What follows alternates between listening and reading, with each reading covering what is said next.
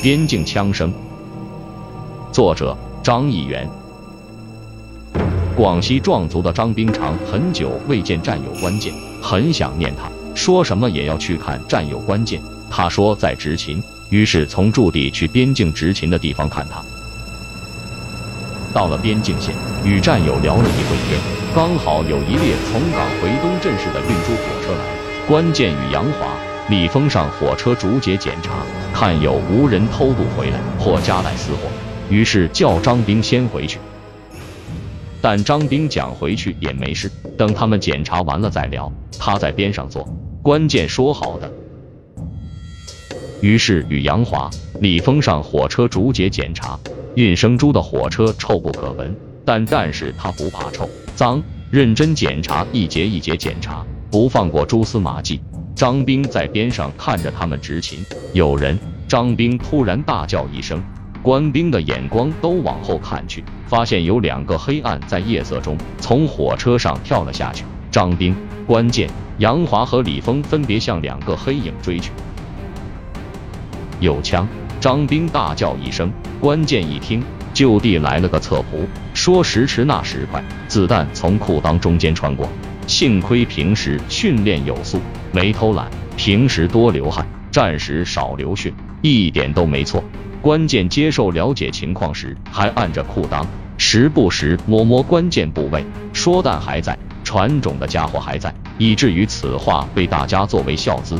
张兵和关键二人死死咬住开枪的家伙不放，大叫别跑，大家抓住他。不巧的是，最后一班到火车站的火车到站，旅客出站人流一来，辨别不清那个是歹徒，他们不断用眼睛搜索，但无功而返。在火车站上班的民警发现有情况，与张兵、关键一起追，也没有追到。下火车旅客没有出现惊慌的神情。杨华和李峰追着另一个大个子，杨华跑在前面，紧追几步，抱着大个子的双腿往后摔，大个子摔倒，但很快爬起来又跑。杨华在后追，始终差几步。杨华瞅准机会，又抓住大个子的双腿，摔倒在地。这时，大个子顺手从小腿外侧拨出枪来。杨华见状，就地打滚，滚在一边。枪响，跑在后面的李峰撞个正着，子弹从李峰右乳射入，从后面出来一个穿透伤。事后手术，万幸李峰心脏离子弹不到一厘米，大输血，抢救过来。后来被授予边防卫士荣誉称号，大个子趁机跑走了。杨华打电话到大队，没人接电话；打到站里也没人接电话，直接打电话到是指挥部，部领导亲自赶到现场，其他领导也陆续赶到。杨华看到战友在流血，打电话没人接，领导来了毫不客气大骂一顿，搞到领导下不来台。后来报功，刘峰授予荣誉称号。关键立了二等功，张兵立了三等功，杨华什么功都没有。上级主管部门审核时前后情节对不上，裁下来重新调查，补批了一等功。属地分局当晚接报后，分局长即调集精兵强将调查侦办，市局领导坐镇指挥，各路人马大显身手，走访调查、现场勘查、调取监控录像，各种手段一起用上。当天晚上将大个子抓获，也是巧了。大个子开枪打伤李峰后，苍忙逃跑，跑了一段时间才发现被杨华抱腿摔倒时膝盖受伤，鼻梁骨折，于是去医院看病。刚好刑警队长也来看病友，在医院门口照了一下面。刑警队长回到单位开会时讲到案件细节，杨华抱摔大个子两次，于是想有无可能是刚才碰到的那个大个子。体貌特征、摔伤部位类似，于是带领民警直扑医院。没想到踏破铁鞋无寻处的来，全不费功夫。正是要抓的嫌疑人，在医院治疗鼻子，于是把他上了手铐。因为人高马大，为了安全起见，上了脚镣，加双杠看管。审讯在医院进行。大个子名叫曹毅，他的兄弟孙宝做生意亏本。欠了一屁股债，债主天天上门，又是威胁，又是恐吓，又是泼油漆，欠债还钱天经地义，又是跟踪小孩，搞得父母提心吊胆，小孩不敢上学，实在没办法，想找曹毅商量。曹毅自小就讲义气，只要有人找他帮忙，拔刀相助，经常打架斗殴，后来被学校开除了。曹毅人聪明，仗义疏财，一帮人跟着他。做村支书的父亲怕儿子变坏，决定送部队锻炼，纪律约束，学好。曹毅在部队吃苦耐劳，勤奋好学，加上人高马大的身体才，各项成绩名列前茅，被评为优秀士兵。优秀班长因文化不高，考不上军事院校，只能退伍。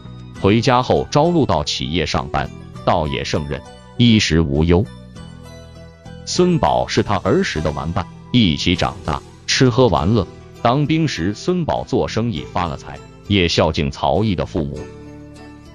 退伍回来后，也照顾自己。这次孙宝生意亏本，求自己帮忙，自己也没有钱。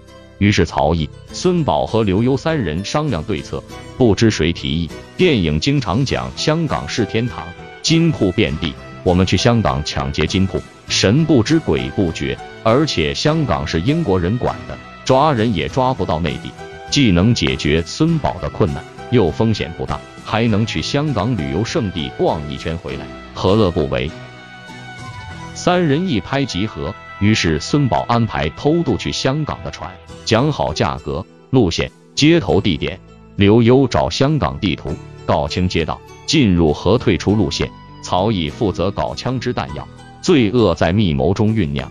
三人住在海边，靠近香港，经常出海捕鱼，熟悉海域，也熟水性。很多船老大都是熟人。孙宝找到他叔叔。要求在他们三人去香港海域，每人给他一千元，见有利可图，自己只是在他们一下，没有什么风险，而且是亲戚同乡，没有理由推脱。在一个月黑风高的夜晚，三人坐上孙宝叔叔的船，走向了去香港的路上，风大浪急，三个人各怀心事。到了香港海域，三人跳下船，往香港方向游去。一个多小时后，三个人从一个铁丝网缺口上了岸，避开巡逻警察，找到一个隐蔽的地方休息。天亮后，按照刘优提供的路线图，坐的士到了新界，到准备抢劫的金铺门口转悠了老半天，看好进去的路线和逃跑的方向。三人在路边小摊上吃了点小吃，一直盯着港大福珠宝行。八点多钟，香港灯光异彩，五光十色，十分繁华。市民晚饭后陆续出来购物、逛街，人来人往，熙熙攘攘。三人无心观赏景色，心想正是动手抢劫、趁人多逃跑的好时机。于是三人拿出事先准备好的丝袜套在头上，冲进港大福珠宝行，声称打劫不准动，谁动打死谁。每人手上一支枪，指着店员和顾客。大家纷纷蹲下躲避。孙宝和刘优拿出铁锤砸货柜，用铝型包装珠宝首饰。三人抢了一部分珠宝首饰。这时警铃大作，原来店长悄悄按响了报警器。三个人慌了神，赶紧逃跑。刘优被赶来的警察抓个正着，抢来的珠宝首饰都被叫获。曹毅和孙宝逃离现场，走了两公里多，没有发现警察追来，于是商量如何回家。原来讲好的坐孙宝叔叔的船回去不可能，现在唯一的就是坐运港生猪车回去。因为曹毅当兵的时候对那里的情况熟悉，在那里当兵，在那里当班长、站岗、巡逻。于是两人赶到香港火车站，悄悄爬上运生猪的回程车，没想到被人发现，摔倒两次，伤了，还被抓。真是偷鸡不成反蚀了把米，帮孙宝没帮成。东方之珠，香港的美景没有领略到。刘优被抓，曹毅自己被抓。在警方的规劝下，曹毅争取立功表现，劝孙宝投案自首，交代了藏匿手枪的地点和约好与孙宝见面的地方。孙宝万分后悔，本来生意做得好好的，贪心不足蛇吞象，去做高利放贷。结果血本无归，欠款累累，害了自己，连累了曹毅和刘优。归案后如实供述自己的罪行。刘峰、关键、杨华的突出贡献，特批提干去军事院校培训。回来后，三人思想变了。刘峰在文理检查站监管部门工作时，利用职权放肆被开除。关键在火车站检查站上班，倒卖物资被退回原籍。杨华一度数为富二代当兵报国的典型，供大家学习。后来也为别人收债催债被处理。世事无常，世事难料。作者简介：张义元，一九六八年生，广东兴宁人，研究生学历，长期从事基层工作。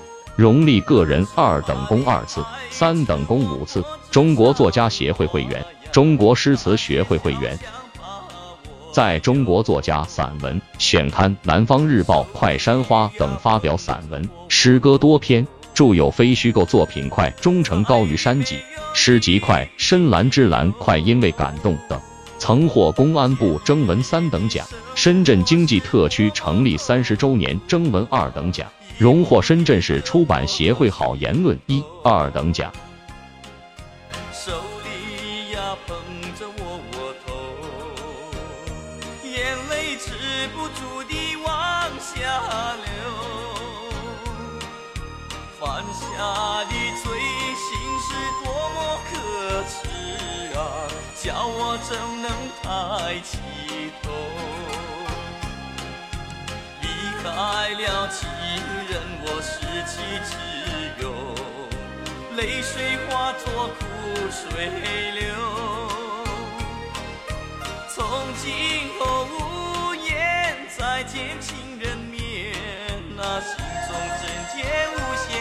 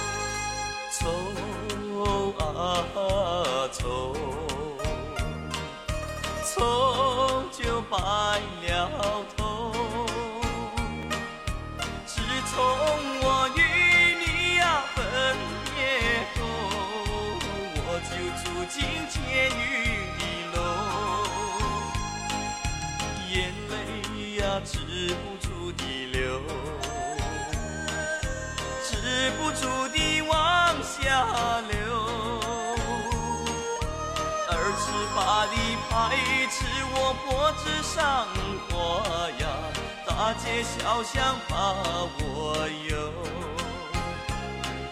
手里呀捧着窝窝头，菜里没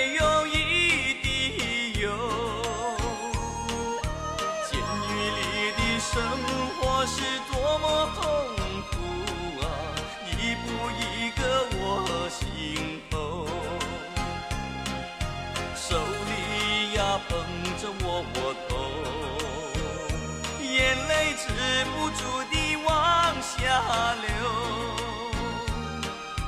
犯下的罪行是多么可耻啊！叫我怎能抬起头？离开了情人，我失去自由，泪水化作苦水流。从今坚强，